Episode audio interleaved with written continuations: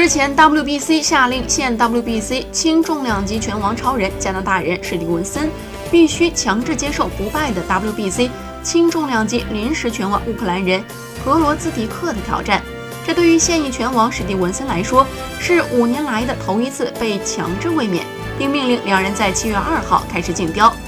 作为 WBC 组织的顶尖拳王，史蒂文森自2013年11月击败当时的法定挑战者贝卢后，虽然九次卫冕，但由于种种原因，一直没有再接受强制卫冕。一个实力平平的方法拉愣是被托虐过两次，这种行为受到了 WBC 的严重不满。